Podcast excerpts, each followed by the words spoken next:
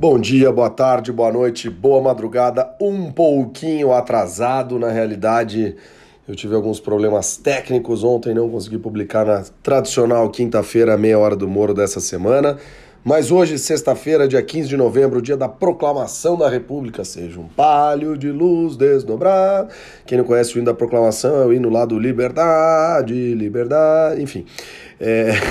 Hoje, dia da proclamação da República, estamos com mais um episódio, o 13 terceiro episódio da Meia Hora do Moro. Nele eu conversei com o Luiz Vasco. Vasco claramente não é o sobrenome dele, mas é o apelido que todo mundo conhece. E ele é um dos líderes do movimento Verde Amarelo, que é um, um, um coletivo que está tentando fazer uma torcida brasileira para todos os eventos. Já tiveram em três Copas do Mundo, enfim. É, temos outras coisas muito interessantes, então se liga! Começa agora mais uma Meia Hora do Moro.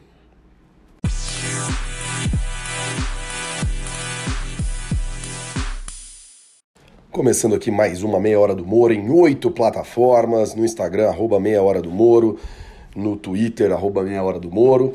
E, bom, a primeira coisa que eu tenho que dizer hoje é que o nosso presente está sendo sorteado e será divulgado na próxima semana. Então, você que mandou sua Eu Quero o Presente, fique tranquilo que na semana que vem eu darei o sorteio. Lembrando que nossos quadros rotativos, né, temos a sessão de quadros rotativos, que é o nosso Truques da Saúde, Pitadas de Sabor e Pílulas para o Seu Dinheiro. Nessa semana, a rotatividade vem para o Truques para a Sua Saúde, até deu uma enrolada aqui, porque no dia 14 de novembro foi o Dia Internacional Mundial contra o Diabetes. Então eu conversei com a nutricionista Tiziane, conversei não, pedi para a nutricionista Tiziane Bove mandar para a gente um pouquinho de como prevenir diabetes. Vamos lá!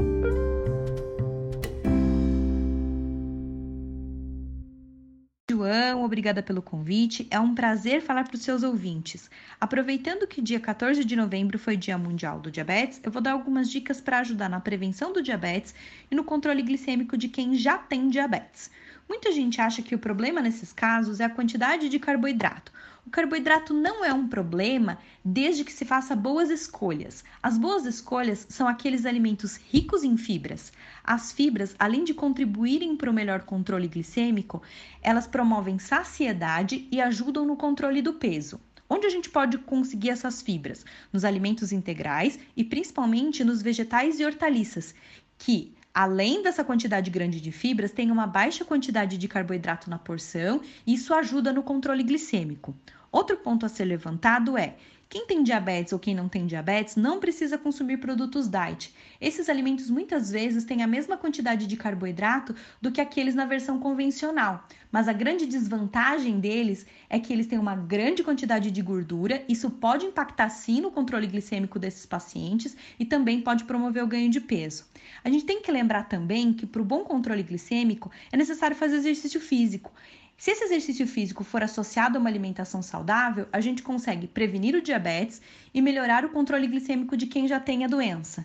E sempre que possível, buscar a ajuda do profissional nutricionista. Assim você vai ter mais orientações sobre quais alimentos você pode consumir, deve consumir em determinados momentos, que se adequem às suas necessidades. É isso, João. Obrigada pela oportunidade de falar com todos os seus ouvintes. Tchau, tchau. Beijo. Legal, legal. Acho que é bem bacana a gente ter essa, essa preocupação, né? diabetes é uma doença que afeta bastante gente e, e sempre é importante, considerando que muitos alimentos têm uma bastante quantidade de açúcar, considerando que a nossa alimentação nem sempre é a ideal, é importante saber um pouquinho como prevenir. Sem mais delongas, considerando aí toda a visita internacional à cidade de Brasília nessa semana para a cúpula dos BRICS, vamos ao nosso Minuto do Moro Bueno, adivinha? falando mais um pouquinho de política internacional.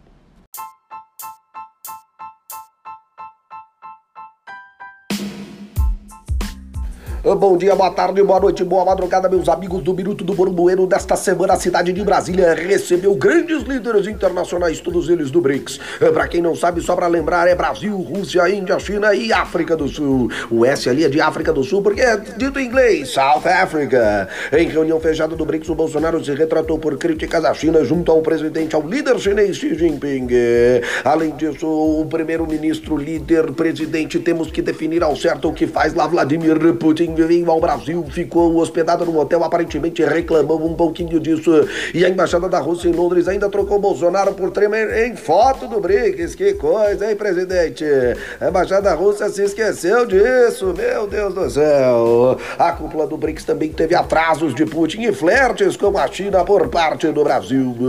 Na realidade, foi importante para a cidade de Brasília receber mais esta grande cúpula dos BRICS. Houve fechamento de ruas, houve ponto facultativo, por isso, entre outras razões, esta meia hora está atrasada em um dia. Um grande abraço! Pessoal, hoje na meia hora do Moro eu converso com meu amigo Luiz Vasco, ele que é líder do movimento Verde Amarelo, que está embelezando, trazendo festa para todos os estádios onde a seleção joga. Estamos aqui no Bezerrão para o Sub-17, né, Vasco? E a coisa está um pouco difícil, então a gente vai continuar amanhã. Vasco, bem-vindo. Tá difícil, mas nós vamos virar esse jogo. João, um prazer estar falando contigo, que é um grande amigo, grande parceiro aqui, integrante do Movimento Verde e Amarelo. Mas nós vamos embora, nós vamos virar esse jogo e amanhã a gente continua esse bate-papo aqui. Maravilha, maravilha. A gente vai pegar uma cerveja e daqui a pouco a gente volta. Tô aqui com meu amigo Luiz Vasco, a gente tentou fazer alguma coisa ontem no jogo, mas tava muita emoção, né, Vasco? Você aí... tá louco. Mas graças a Deus uma emoção positiva, né, João? Pois é, pois é. A gente estava ontem na, na partida da, da semifinal do Mundial Sub-17 aqui em Brasília, que o Brasil conseguiu uma virada histórica. Mas, e, e, muito em função desse grande apoio que o Movimento Verde Amarelo deu ontem para a seleção, né, Vasco? E até os meninos falaram isso, que foi o incentivo da torcida que levou. Então eu quero te perguntar, porque ontem tinha torcida porque tinha o Movimento Verde e Amarelo. Então o que é o Movimento Verde e Amarelo, Vasco? Cara, o Movimento Verde e Amarelo é uma organização que surgiu em 2008, que tem como objetivo revolucionar a forma como o brasileiro torce e apoia suas seleções e seus atletas. Então surgiu de um grupo de amigos que tinha acabado de se formar né, e que gostava de ir para jogos universitários, quer dizer, ia para jogos universitários, tinha criado uma torcida da faculdade e gostava de ir também para grandes eventos esportivos, né? Jogo do Brasil e etc. E, meu, aquela torcida morta, aquela coisa horrorosa. Falou, pô, não é possível, mano. A gente é o povo do carnaval. A gente gosta de festa, de grandar, o país do futebol. Como é que a gente tem uma torcida tão horrorosa? E a gente, né, na, lá em 2008, decidiu criar o Movimento Verde e Amarelo. E de lá para cá, temos comparecido em todas as Copas do Mundo, Olimpíada, Copa América, é, mundial de futebol de areia, handball, basquete. O que vai... vestir uma camisa verde e amarela, tamo lá torcendo, né? Cara, tem atleta brasileiro em campo, em quadro, onde quer que seja, o Movimento Verde e Amarelo tem a missão de apoiar. Vasco, antes da gente falar um pouquinho do movimento, da onde foi, só para tirar a dúvida aqui, que quando eu até comentei que ia falar contigo, o pessoal já me perguntou. Tem alguma coisa política nessa história toda ou é vamos torcer pro Brasil mesmo? Não, não tem absolutamente nada político, né? Eu acho que uh, recentemente essa coisa de verde e amarelo na camisa do Brasil tomou uma conotação política, mas o movimento uh, tem como premissa não ter nenhum tipo de envolvimento político. Óbvio, como qualquer organização, tem pessoas uh, de todos os tipos, Lógico. de todas as, as opiniões e não tem nenhum tipo de preconceito também no movimento. Claro. A gente aceita qualquer tipo de pessoa, só que o movimento ele não fala de política, a gente também não utiliza nossos canais, né, os grupos de WhatsApp, Instagram, etc., para ter qualquer tipo de discussão política. E não só política, religiosa, uh, clubismo também, que é uma coisa que é foda, né? Todo mundo tem seu clube, todo, todo mundo, mundo, quer falar, um quer zoar o outro, mas no movimento a gente proíbe expressamente que tenha clubismo, senão vai acabar rachando o negócio, vai começar a formar panelinhas ali de Vascaíno, São Paulino, Palmeirense, Flamenguice, e aí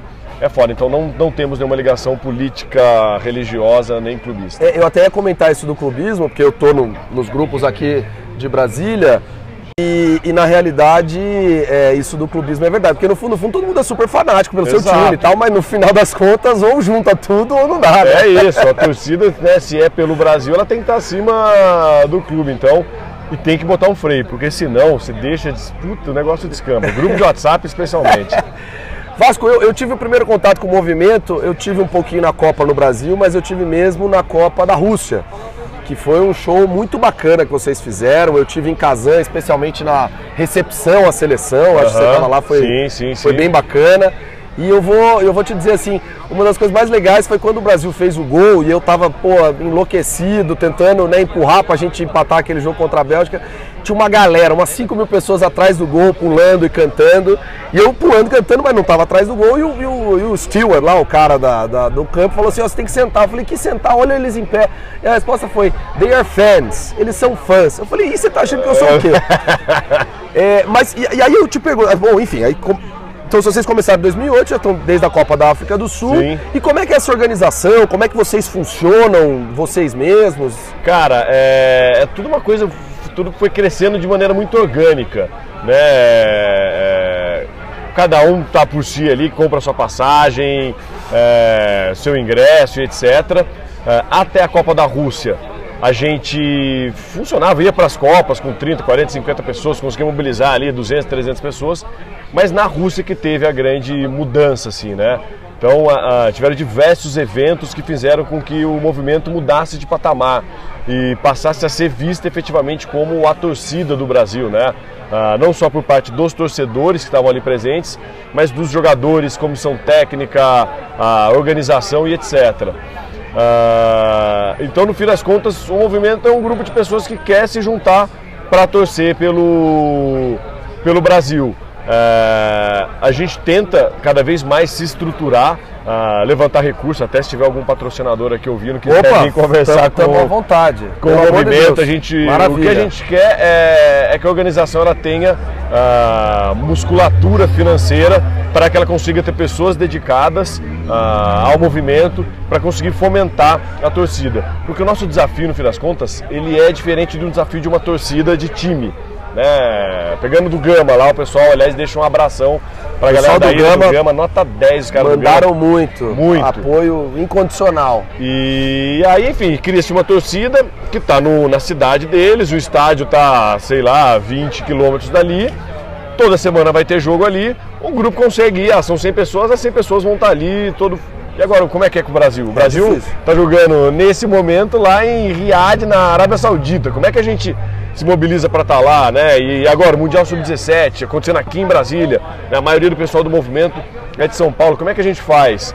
Então a gente sabe que precisa ter uma, uma organização estruturada com pessoas dedicadas, profissionais para cada uma das áreas, um, é, profissionais para gestão de mídias sociais, que é uma forma é, grande hoje, de engajar. É que, hoje é o que bomba, né? É o que hoje, bomba, hoje é. não tem jeito. Grande é. parte do resultado nosso na Rússia foi por conta de Instagram e WhatsApp, sem que não dúvida. tinha na Copa da África, não, nenhum dos dois. Sem dúvida alguma, assim, o esquenta de Kazan, que é aquele da roda gigante, lindo e maravilhoso, é rede social. Todo, não, mas eu, posso falar, João, todas as ações praticamente. A música pegou por causa de rede social. Entendi. Como é que a música estourou? É, a gente estava na caminhada, indo pro, pro estádio em Rostov, devia ter ali 200, 300 pessoas, aos poucos foi engrossando, mas no momento tinha umas 200 pessoas, a gente fez um vídeo com a galera baixando, nem foi a gente que filmou, uma pessoa X.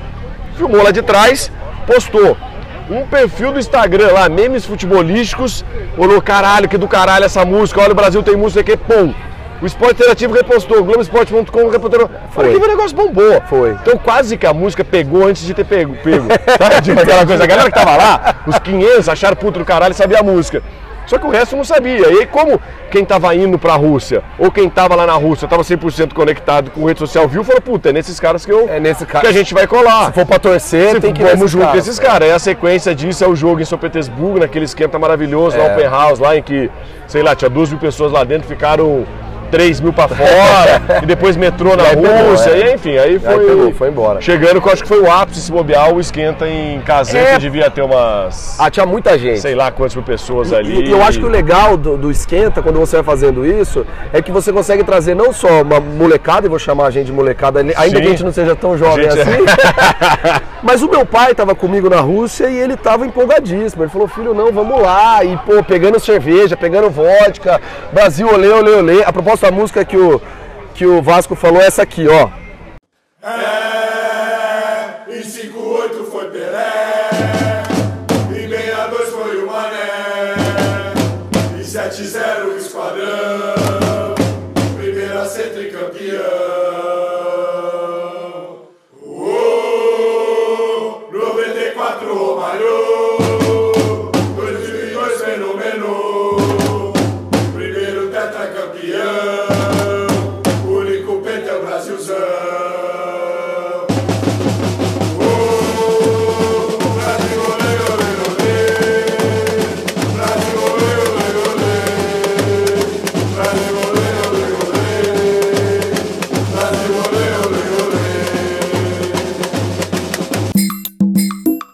aí, com essa música, essa música é legal que não xinga ninguém, é legal que, pô, valoriza o Brasil. exaltar a nossa história é, futebolística e nossos grandes craques. Que é enorme nossa história Exato, a maior do mundo, a maior da história, né, pô?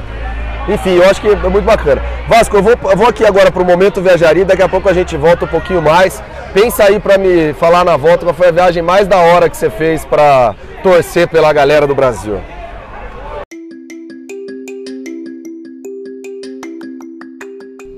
O Momento Viajaria de hoje traz a cidade de Luang Prabang, no Laos. A cidade de Luang Prabang fica às margens do rio Mekong. O rio Mekong está inclusive na bandeira do Laos Bandeira do Laos que tem três faixas, duas vermelhas e uma azul, azul no meio, no centro. E essa faixa azul representa o rio Mekong, que é um rio muito importante no Sudeste Asiático, inclusive deságua no vale do rio Mekong no Vietnã, que vai ser um momento de viajaria daqui a algumas semanas. Mas a cidade de Luang Prabang é uma cidade muito, é, muito hospitaleira, vamos dizer assim. Ela é dita como queridinha de tantas pessoas que visitam o Sudeste Asiático, é patrimônio mundial da Unesco e ela, na verdade, ela traz feirinhas, ela traz cachoeiras próximos uh, à cidade. Então, a ideia de você ter o rio ali por perto faz com que Luang Prabang seja uma cidade muito ampla no sentido turístico da questão. Você tem bastante coisa para fazer ali, né? Na rua principal tem tudo aquilo de restaurante, feirinhas, essa coisa toda. Mas eu acho que uma coisa muito legal, uma dica muito bacana que eu posso dar é, de, de, de Luang Prabang são duas coisas. A primeira é a Ronda das Almas quando todos os monges da cidade, os monges budistas de manhã, passam para pegar oferendas e alimentos de todos que estão ali pelas ruas. Por um lado, é uma questão muito tradicional, muito bacana, porque os monges dependem disso para sobreviver, para comer. Por outro lado, é até um safari humano, né? Eu já até escrevi sobre isso lá no blog Viajaria. É, é um pouco triste que você tenha um monte de gente ocidental tirando foto com flash à noite, porque está de madrugada amanhecendo, na cara do monge. Assim, é um negócio que é meio estranho, é meio chato, é meio é, vergonhoso para a gente que está visitando e conhecendo essa cultura nova. De qualquer forma, Luang Prabang vale, é necessário que você faça esse passeio, essa, esse passeio não, vai essa, essa visita, esse reconhecimento, porque é uma parte muito importante do Laos e do, do budismo em geral. Além disso, Luang Prabang tem um bar que eu recomendo muito, que é o Bar Utopia, esse bar é um bar que vai muito estrangeiro, drinks, aquela coisa toda, mas mais do que o Bar Utopia, eu recomendo você partir para o boliche logo na sequência. Por quê? No Laos tem toque de recolher a partir da meia-noite, você não pode estar na rua, você não pode estar em bar, os bares têm que fechar. Mas locais de esporte podem se manter abertos. Então é por isso que o boliche se mantém aberto. Então o que, que acontece? Todo mundo fica no bar até meia-noite, aí na meia-noite todos os tuk-tuks ficam na frente do bar esperando para levar todo mundo para o boliche. Aliás, não só boliche, tem tiro com arco também na frente do boliche. Acho que Luang Prabang é um destino que, se você não tá, se está pensando em ir para Sudeste Asiático e não cogitou Laos, não cogitou Luang Prabang, coloque na sua lista. É um lugar, passou até uma moto aqui para atrapalhar minha gravação, mas é um lugar imprescindível porque ele traz toda a questão da asiática da coisa, budismo, templos e entre outras coisas, traz natureza com o rio Mekong e também com cachoeiras que estão ali perto. A Quansi Falls é uma das poucas que valeram muito a pena na viagem. E tem também toda a questão muito cosmopolita de você ter muito turista. Não deixe de colocar Luan Prabang no seu roteiro. É isso. Voltando aqui com o Vasco. E aí, Vasco, qual que foi a grande viagem atrás da seleção? Olha, essa eu não precisei nem pensar tanto. É a Copa da Rússia, com certeza. Acho que uh, pela Rússia em si, né? Você sabe muito bem, puta, um país fantástico que soube fazer uma Copa do Mundo muito bacana e por tudo que aconteceu com o movimento, né? Foi uma experiência claro. única. Tiveram outros momentos sensacionais, a África também por ser a primeira missão uh, do movimento. Eu acho que essa Copa aqui, na, aqui em Brasília está sendo legal pra caramba, uma experiência diferente, em ver o, o quanto que o movimento é, é importante para os jogadores, sim, né? Sim, que é uma coisa sim, que a gente sempre imaginou, mas com a molecada está muito claro. A molecada fica mandando mensagem pra gente no é. Instagram e a comissão técnica e cantando a música. Ontem no busão, indo embora do jogo, eles cantaram a música Exatamente. e tal. É. Então é, é, é, é, emocionante, né, pra gente que faz isso. Vasco, é, eu, eu lembro que na, antes da Copa no Brasil, é, eu tinha alguns amigos uh, enfim, eu acho que o legal dessa conversa é que assim, as pessoas que me conhecem, que estão ouvindo aqui o podcast, estão falando assim, caramba, o João finalmente achou os caras que fazem e querem fazer igual a ele. Porque eu sou conhecido por ser o cara que ia na torcida dos jurídicos e ficava lá chamando a galera. É, no último Jurídicos, eu, eu fui pintado de vermelho e preto, de sunga. Na Copa do Brasil, na Copa do Brasil, daqui a pouco eu te mostro a foto, eu ia nos jogos da seleção pintado de metade verde, metade amarelo. Então, assim, os caras estão assim, o João achou quem ele, quem ele. Então, assim, como é que faz pro pessoal se engajar no movimento? Eu lembro que na Copa do Brasil meus amigos falavam assim, pô, precisamos montar uma torcida. Mas já tem uma torcida. Uhum. Como é que faz para entrar? Como é que faz pra gente aumentar essa, Cara, essa farra? Quem quiser uh, entrar no movimento é só uh, entrar no nosso site movimentoverdeamarelo.com.br, lá tem uma página de cadastro, você pode se cadastrar, ou se quiser, segue a gente no Instagram, arroba Movimento Verde Amarelo, e manda uma mensagem pra gente, ó, quero participar do, do movimento. E, e, o processo seguinte é a gente incluir dentro dos grupos de WhatsApp que a gente tem uh, espalhados pelo Brasil, né, por embaixada. Então uhum. tem embaixada aqui de Brasília, de São Paulo, Recife, enfim, são 68 embaixadas do movimento é, hoje, que hoje a gente tem.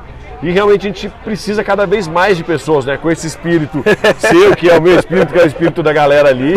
E que muita gente uh, dá esse mesmo jeito, fala, caralho, encontrei os loucos que são, que são meu estilo aí. Uh, porque é isso que a gente curte, curte a zoeira, curte para estádio, tomar uma, bagunçar e apoiar a seleção. Então se você tiver afim de colar com a gente, entra no Instagram, manda mensagem, entra no nosso site, vamos junto aí. E Vasco, ano que vem tem Olimpíada em Tóquio, tem Olimpíada no Japão, tem algum planejamento aí ou as coisas já tá mais pro Catar, mais pra, pra Copa do Mundo mesmo? Não, já estamos a mil por hora no, no planejamento pro Japão. É, a primeira coisa que a gente sempre faz é criar um grupo de WhatsApp em que, em que a gente vai acrescentando todo mundo que tem interesse em ir para o evento, né? Então já tem esse grupo há um tempo. A gente já está em contato com uma agência de, de viagens para que ela forneça informações e para quem quiser comprar pacote já consiga comprar. E a gente provavelmente vai fazer no começo do ano que vem um evento para falar especificamente sobre a, sobre a Olimpíada. Então, para quem tiver vontade de, de, comparecer, de ir lá para a Olimpíada, entender melhor, vai no evento ou acompanha que a gente vai transmitir também pela internet. Bacana. E além disso, já estamos também no planejamento para a Copa América ano que vem. Ah, vai é. ter mais uma vez, né? A Comebol curtiu fazer Copa América. Achou legal, vamos falar. É, todo ano tem todo Copa ano, América. Agora é pra, segundo eles, é para acertar o calendário, né? Que agora é. vai ficar sempre batendo com a Eurocopa. E aí daqui a pouco vai ser para desacertar o calendário Pode para ser, não bater é, com a né? Eurocopa. e assim vai mas vai ser Argentina e Colômbia, mas pro Brasil, muito provavelmente, a gente só joga na Colômbia. É. Uh, e além disso, os preparativos para o Mundial no, no Catar já estão rolando. Uh, mas antes disso temos as eliminatórias, né? Ano que vem já começa. Temos as eliminatórias, é verdade, mas considerando o histórico do Brasil de classificar para todas as Copas, acho que a gente não está não, eu nem cogito é. isso. Tô falando que as eliminatórias ah, pra programar para assistir. Tá é. certo. Vasco, e no Catar, a gente estava até conversando fora do ar, é, eu acho que muita gente até tava, tava me perguntando, aí você vai e tal. Eu até tava brincando que vai ser durante o meu aniversário, então eu quero alugar uma casa lá. Uhum. O Vasco me disse que tem até uma ideia melhor, mas deixa passar, daqui, depois ele conta pra gente. Mas Vasco, dá, a gente tava falando isso fora do ar. Vai ser um grande jogos universitários, né? Claro. Vai ser então para quem gosta, gente, vá pro Catar. A maior distância entre o estádio e outro é 40 quilômetros. Vai ser um grande economia das um negócio, um grande jurídico, é. um grande juca. É, e eu tenho certeza que vai ser sensacional. Eu acho que esse lance de ser próximo vai concentrar todas as torcidas. Eu acho que vai ter um intercâmbio muito maior entre os povos, né? Eu acho que esse é o grande ponto da Copa, né? Essa confraternização mundial dos povos, né? Para mim é o maior evento da humanidade é a Copa do Mundo. Uh, e eu não tenho dúvida nenhuma que vai ser boa. Até a gente tava comentando, né, João? É. Uh, todo mundo fala, pô, chega no meio da Copa, caramba, pô, devia ter me programado pra ir e tal, né? E sempre a mesma coisa. Na, na África, tu não, vai ser foda, violência, tudo muito longe, vai ser é. uma merda. Né? Chegou lá, foi Animal. sensacional. No Brasil, mesmo coisa, ah, vai ter protesto, é tudo muito longe, não vai conseguir, é, os deslocamentos vai ser ruim, vai quebrar a Copa, foi animal. Na Rússia, mesma coisa, tudo distante, os hooligans vão meter porrada é. brasileiro, os russos não gostam de não sei o que lá, chegou lá, completamente o oposto, foi fantástico. Então, se você está ouvindo, garanto, ter três Copas do Mundo nas costas, vai, vai ser legal. Vai ser legal pra caramba, é, vai ser legal, legal pra caramba. O lance da bebida lá que todo mundo, puta, não vai poder beber. Meu, quem patrocina a Copa do Mundo é a Budweiser. Qual é a chance de não ter bebida? Óbvio que estamos falando de um país que tem uma cultura muito diferente da, da nossa e que não vai, vão ter alguns tipos de restrições. Mas longe de não poder beber. Eu acho que não vai poder, sei lá, beber na rua. Até, na verdade, tem minhas dúvidas. Na Rússia também não podia, né? Chegou lá e bebemos. Pai, ouviu essa? Na Rússia não podia beber na rua. A gente não sabia dessa, hein, pai? Eu também não, só fiquei sabendo depois que eu falei com o cara lá na Rússia. Ele falou: Meu, a Copa vaziou tudo, a galera bebia na rua e tal. Mas então acho que vai. A coisa vai, vai rolar. E como a gente estava falando também, né? O movimento já está vendo para tentar fretar um navio. Então, um navio da torcida eu não sabia brasileira. se era surpresa, por isso que eu não falei. Ah, a gente já conta aqui. Se você quer novidade, assiste aqui o Papo com o Moro. Maravilha. É, Vasco, eu vou agora para o radar do esporte, que não vai ser do campeonato do Sub-17, que já foi a, a, a, no, em episódios anteriores. Vamos falar da corrida da Fórmula 1, que é no GP do Brasil essa semana, e daqui a pouco a gente volta para acabar o papo aqui com o Vasco.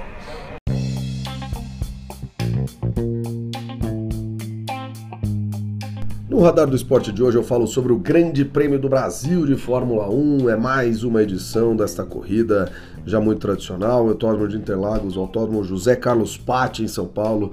É um dos autódromos mais tradicionais da categoria, já recebe corridas desde 1972, quando recebeu a primeira corrida que foi extraoficial lá no Autódromo de Interlagos, era outro traçado, aquela coisa toda. Ao longo do tempo, o Grande Prêmio do Brasil chegou a ser corrido em Jacarepaguá, no autódromo que infelizmente não existe mais, e hoje tem o Parque Olímpico por lá.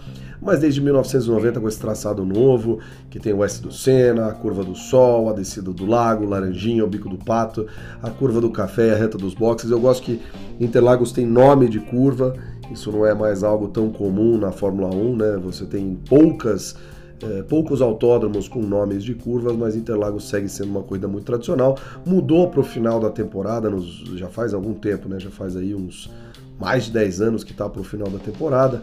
E tivemos alguns campeonatos decididos aqui no Brasil, como o campeonato é, de 2006, que foi o último campeonato de Michael Schumacher na Ferrari. Esse campeonato já está decidido, com o sexto título do Lewis Hamilton, mas o Autódromo de Interlagos é um autódromo que tem uma atmosfera muito diferente de outros autódromos. O povo brasileiro, ainda que não tenha nenhum piloto brasileiro hoje, gosta muito de corrida, então quem nunca foi nenhuma corrida em Interlagos, eu recomendo que acompanhe, seja esse ano, seja ano que vem.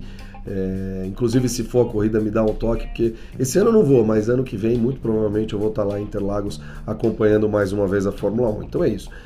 Radar do Esporte de hoje é sobre o Grande Prêmio do Brasil de Fórmula 1, sempre aquela festa do circo da Fórmula 1. Dessa vez aí vamos ver como está o, o vencedor do sexto título, o ex-campeão Lewis Hamilton, como ele vai se portar nessa corrida ou se a gente vai ter alguma surpresa. Red Bull, Ferrari ou alguma surpresa de verdade, outro carro. É isso, Radar do Esporte fica por aqui.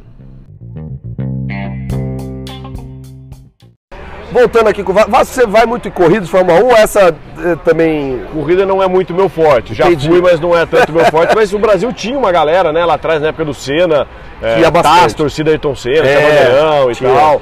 É, Cara, mas olha, eu vou te falar, eu já fui em 11 corridas pelo, pelo planeta. É. A marca Senna é realmente muito, muito forte, né? Então, Mas eu acho que é o maior piloto da história, né? a a gente talvez concorde em discordar nessa, mas, é... mas não tem problema. Ele é, uma, ele é um grande piloto, uma grande marca e que eu, eu- aí eu acho isso, né? O fato de ter tido uma coisa super tragédia contribui para um folclore ainda Com maior. certeza, Então assim, não é que ele é, certeza. enfim. Não importa muito, mas É. a marca dele é muito forte, cara. Então eu tive no Japão, inclusive com meu pai em 2017. Lá ele é gigantesco, Cara, impressionante, cara. Impressionante.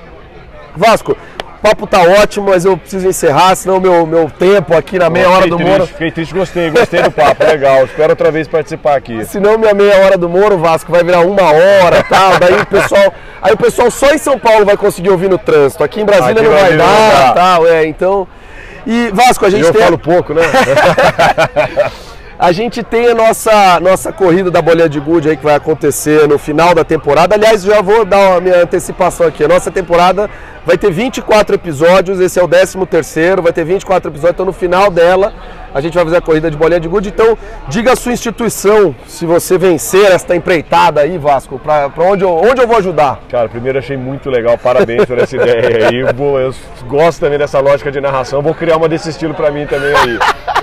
Maravilha. Mas eu escolho a PAI, cara. Eu acho que a PAI faz um trabalho legal pra caramba. É, eu acho que se puder dar um apoio para eles lá, eu escolho a PAI. Bacana, bacana.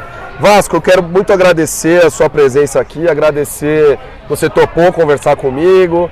É, o movimento está crescendo. Vou repetir, não é um movimento político, conforme o próprio Vasco disse. E eu acho que é super legal essa ideia da gente torcer pelo Brasil, né? Ontem a gente tinha tudo que era, nas, tudo que era time na torcida e torcendo junto, né? Então Perfeito. Então isso é o. Essa é a ideia, se juntar em prol do nosso país, em prol dos nossos atletas. Uh, e como eu sempre falo, torcida ganha jogo. Então se a gente não estiver torcendo, algum outro vai torcer e o adversário tem chance maior de ganhar. Então vamos torcer, vamos apoiar, galera. É isso mesmo.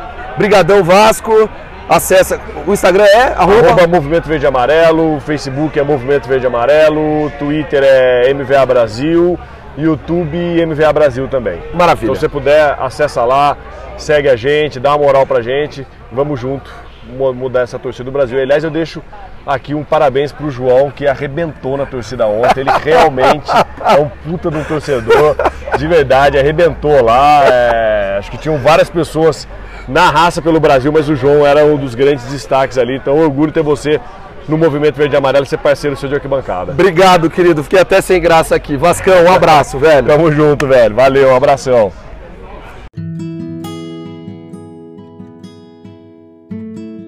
Gente, o que mais você precisa saber essa semana?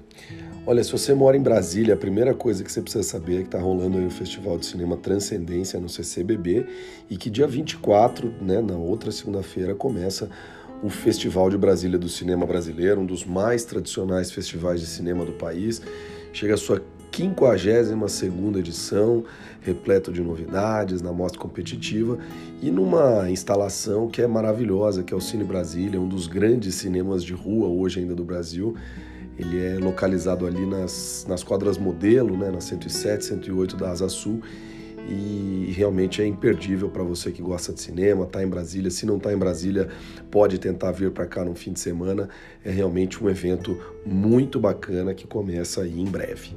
Outra coisa que você precisa saber essa semana é que a nossa Meia Hora do Moro vai ter 24 episódios nessa primeira temporada. Acabei de decidir depois aqui de fazer umas análises em relação às minhas pautas, aos convidados, tudo isso. E eu acho que está sendo bem bacana, acho que é um prazo legal aí, um, um período bacana, um número de convidados legal para fazer nessa primeira temporada. Eu avisei né, na, na entrevista com o Vasco. E, e é isso, eu, eu, eu, queria muito contar com o apoio de todo mundo, meus amigos, minhas amigas ouvintes, para me mandar os feedbacks, me mandar é, sugestões, dicas. Quero pedir desculpa ainda nessa semana que o nosso momento viajaria ainda foi do Sudeste Asiático. Eu acho que é, recebi um feedback dizendo que muitas vezes as viagens são inacessíveis, então talvez seja a hora é, de falar algumas coisas do Brasil. A gente começa na semana que vem falando algumas coisas do Brasil também. E no mais, eu quero agradecer a todos, agradecer sempre pelo carinho, pelo apoio. Está é, tá sendo uma experiência muito legal. Lembrando que a Meia Hora do Moro está em oito plataformas diferentes: é, Apple Podcasts, Spotify, o próprio Anchor, Google Podcasts. Lembrando que a Meia Hora do Moro está no Instagram, arroba Meia Hora do Moro. É, no Twitter, arroba Meia Hora do Moro, ainda que eu esteja mais usando o Twitter para ver os outros do que para twittar mesmo na Meia Hora do Moro. É, no Facebook também a página está sendo desenvolvida e, claro, é, nos canais já tradicionais, quem me conhece tem meu, meu WhatsApp, pode mandar mensagem, pode fazer essa, essa ponte para a gente continuar crescendo e fazendo essa meia hora do Moro sempre um programa agradável para todos.